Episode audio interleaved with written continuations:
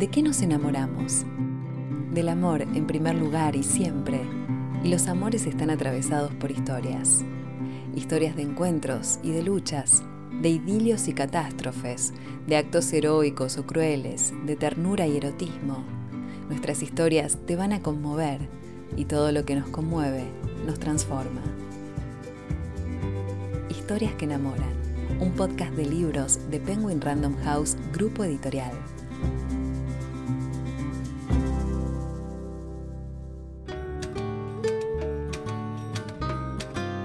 Se acerca fin de año y te proponemos un repaso por cada una de las historias que nos enamoraron en 2021. Gabriela Exilart, Gabriela Margal, Vanessa Monfort, Laura Ramos, Rosario Ollanarte, Magda Tactachean, Andrea Milano, Anabela Franco, Cristina Pérez, Carlota del Campo y Gloria Casañas compartieron los entretelones de sus novelas y en este balance del año queremos destacar algunos de sus relatos.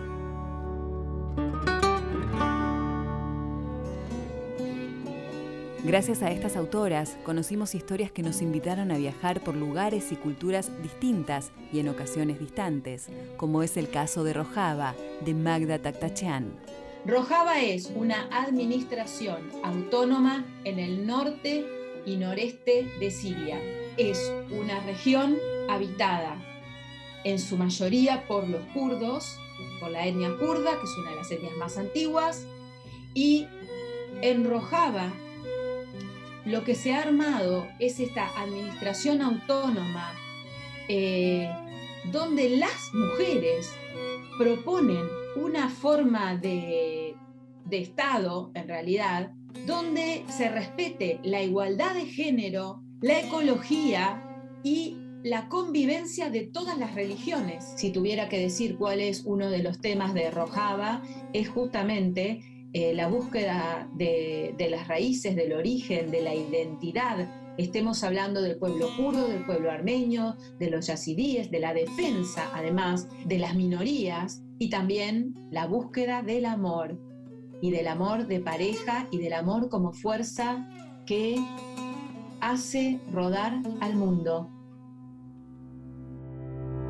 Nos sumergimos por otras épocas, metiéndonos en el interior de acontecimientos históricos, como en Tierra Ardiente, de Carlota del Campo. Hubo una revolución, que fue la revolución de Chuquisaca, y a partir de ahí hay una cascada de acontecimientos que no solamente cambiaron la geopolítica, eh, esto era un virreinato y después tenemos repúblicas, sino que las vidas de esas personas cambiaron para siempre. Y yo lo que quería era abrir una ventanita a ese periodo de la historia y mostrarnos con los ojos de quienes vivieron en esa época y con los ojos de los que estaban en ese lugar.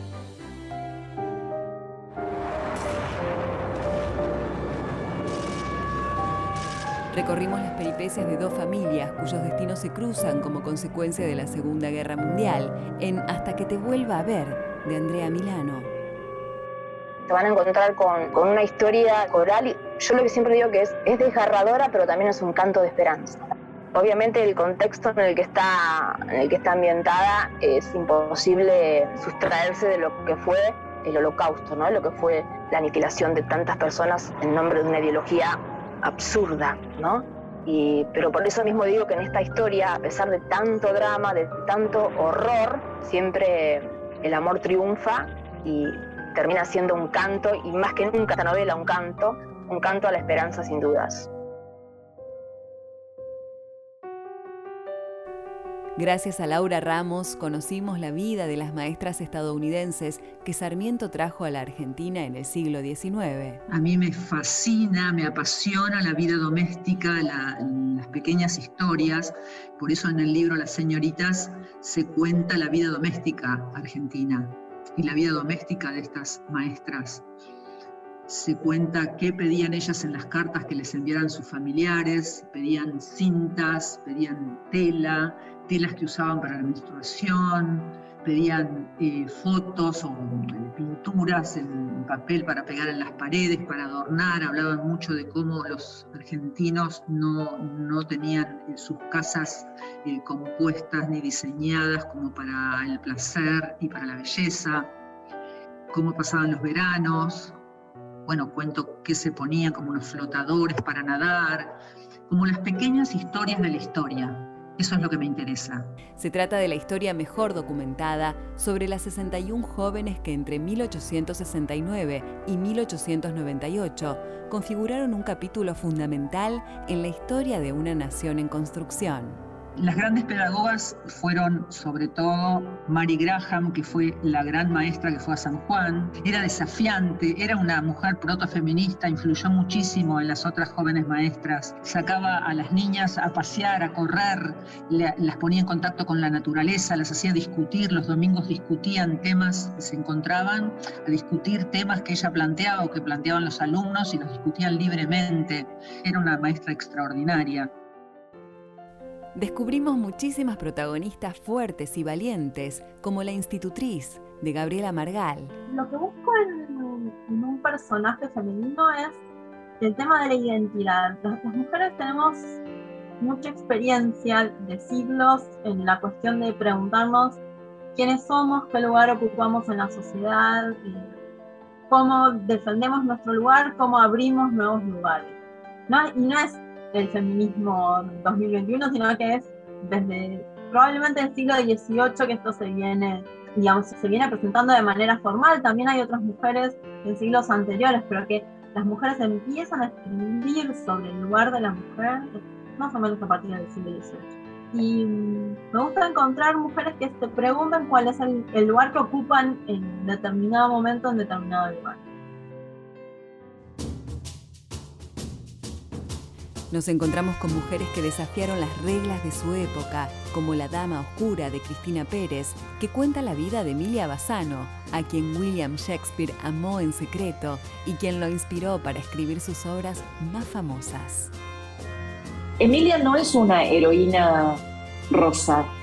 Emilia es una mujer que toma decisiones pragmáticas, que es libre, es brutalmente libre, radicalmente libre, y que se fundamenta o que se basa en, su, en su educación, en su formación y en su inteligencia para abrirse camino, sin que su género, sin que su sexualidad sean un impedimento, sino, en todo caso, instrumentos de ella o situaciones que supera con estoicismo porque no le queda otra. Vanessa Monfort nos presentó en La Mujer sin Nombre a María Lejárraga, una intelectual, traductora, ensayista, feminista, que firmaba con el nombre de su marido, el dramaturgo Gregorio Martínez Sierra. Esta es una mujer de una eh, luminosidad y de un sentido del humor brutal, porque entre otras cosas era de una inteligencia extrema, ¿no? Estamos hablando de un caso de superdotación evidente, ¿no? Entonces, era una mujer de una tremenda generosidad que siempre que pudo evitarlo evitó hacer daño, incluso a costa de su propia felicidad y de su propio beneficio porque por no hacer daño y por no destruir a su marido mm, o al que fue su marido, no dijo es un fraude, es un fraude, como escritor no existe, porque la mayor invención de María Alejárraga es su propio marido como autor es tu propio personaje. Lo que he aprendido de ella, su sentido de la supervivencia, no solamente sobrevivió a la gripe española, sino que sobrevivió a dos guerras mundiales, sobrevivió a la muerte de sus amigos en el exilio y aún así tenía un inalterable sentido del humor. Y una de las frases que más escuchas en esta novela es algo que yo no paraba de leer en sus cartas, que es hay que vivir, hay que amar la vida, por encima de todo. Con el libro más lindo del mundo, Rosario Llanarte nos invitó a zambullirnos entre los sentires de Elisa, una mujer contemporánea, apasionada y soñadora, a quien la lectura la lleva a otros tiempos. El libro más lindo del mundo te enamora porque, para empezar, te lleva de viaje por Nueva York y, creo que no hay ser humano al cual no le guste viajar por los rincones más lindos de Nueva York. Te enamora por, sin dudas, por la protagonista, el personaje más cautivante es ella, y te enamoras con ella. O sea, así como ella se va enamorando de la ciudad, de los libros, de los diferentes personajes que pasan por su vida, uno como lector se va enamorando con ella porque ve a través de sus ojos eh, lo que ella ve y, te vas, vas sintiendo lo que ella. Entonces te enamora la ciudad, pero también te enamoran los vínculos que ella va forjando en ella.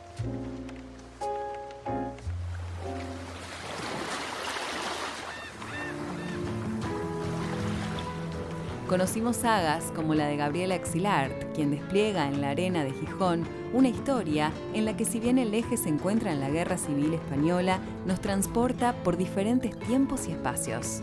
La arena de Gijón quise contar historias paralelas en distintos tiempos que después, bueno, van enlazándose para que termine siendo toda una gran historia. Pareciera que son dos historias distintas, pero promediando las no sé, la tercera parte del libro aproximadamente, ahí nos damos cuenta que es una gran historia de toda una familia. Me gusta jugar con las líneas de tiempo, me gusta jugar con los enigmas, con el misterio de por qué este personaje hace o dice tal cosa, ir sembrando pistas. Me parece que, eso genera que la novela sea más atractiva y esto que, nos pasa como lector. No poder dejar de leer y yo misma no poder dejar de escribir, ¿no? Porque quiero saber qué va a pasar. A esta novela le siguió Secretos al Alba, en la que la autora retoma la historia de estas tres familias atravesadas por las secuelas de la guerra. Decidí retomar a los personajes protagónicos de La Arena de Gijón porque cuando terminé de escribir esa novela sentí que me había quedado mucho por contar, me había encariñado mucho con esa familia y había dejado algunos cabos sueltos y bueno, y digamos que escribí las dos novelas de manera consecutiva, ¿no? Porque terminé en La Arena de Gijón y arranqué con la historia de Bruno en Secretos al Alba.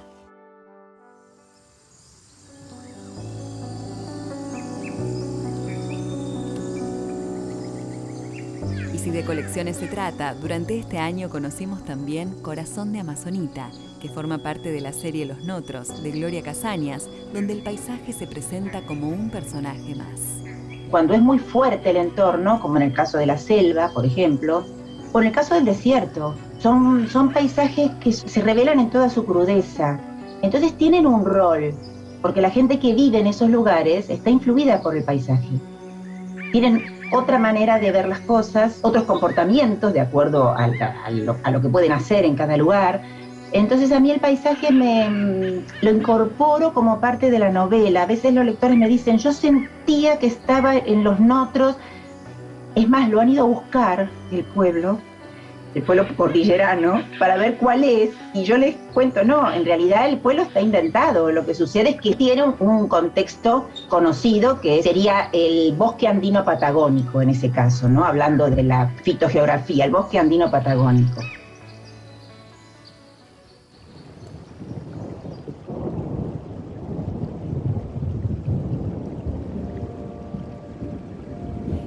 Permitimos acercarnos a personajes cautivantes como Tayel, descendiente de mapuches, que comparte su presente con Larisa, una mujer actual, fuerte y apasionada, en Lluvia Salvaje, de Anabela Franco.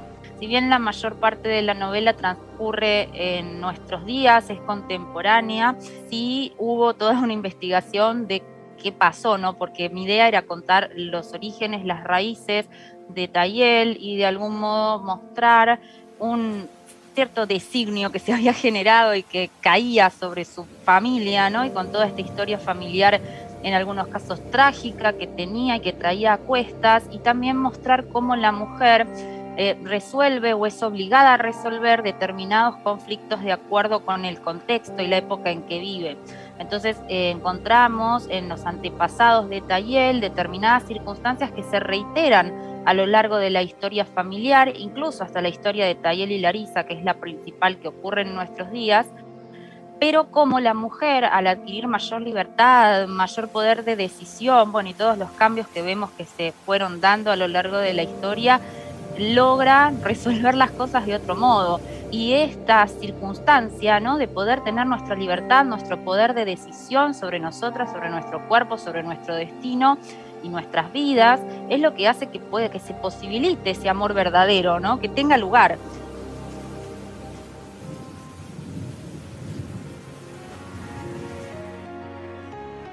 ...2021 fue un año lleno de tramas, personajes y escenarios para enamorarnos. Si aún no lo hiciste, te invitamos a escuchar todos los capítulos de Historias que enamoran. Historias que enamoran, un podcast de libros de Penguin Random House Grupo Editorial. Habitemos nuestro tiempo de lectura con historias que enamoran. Consulta nuestro catálogo en penguinlibros.com.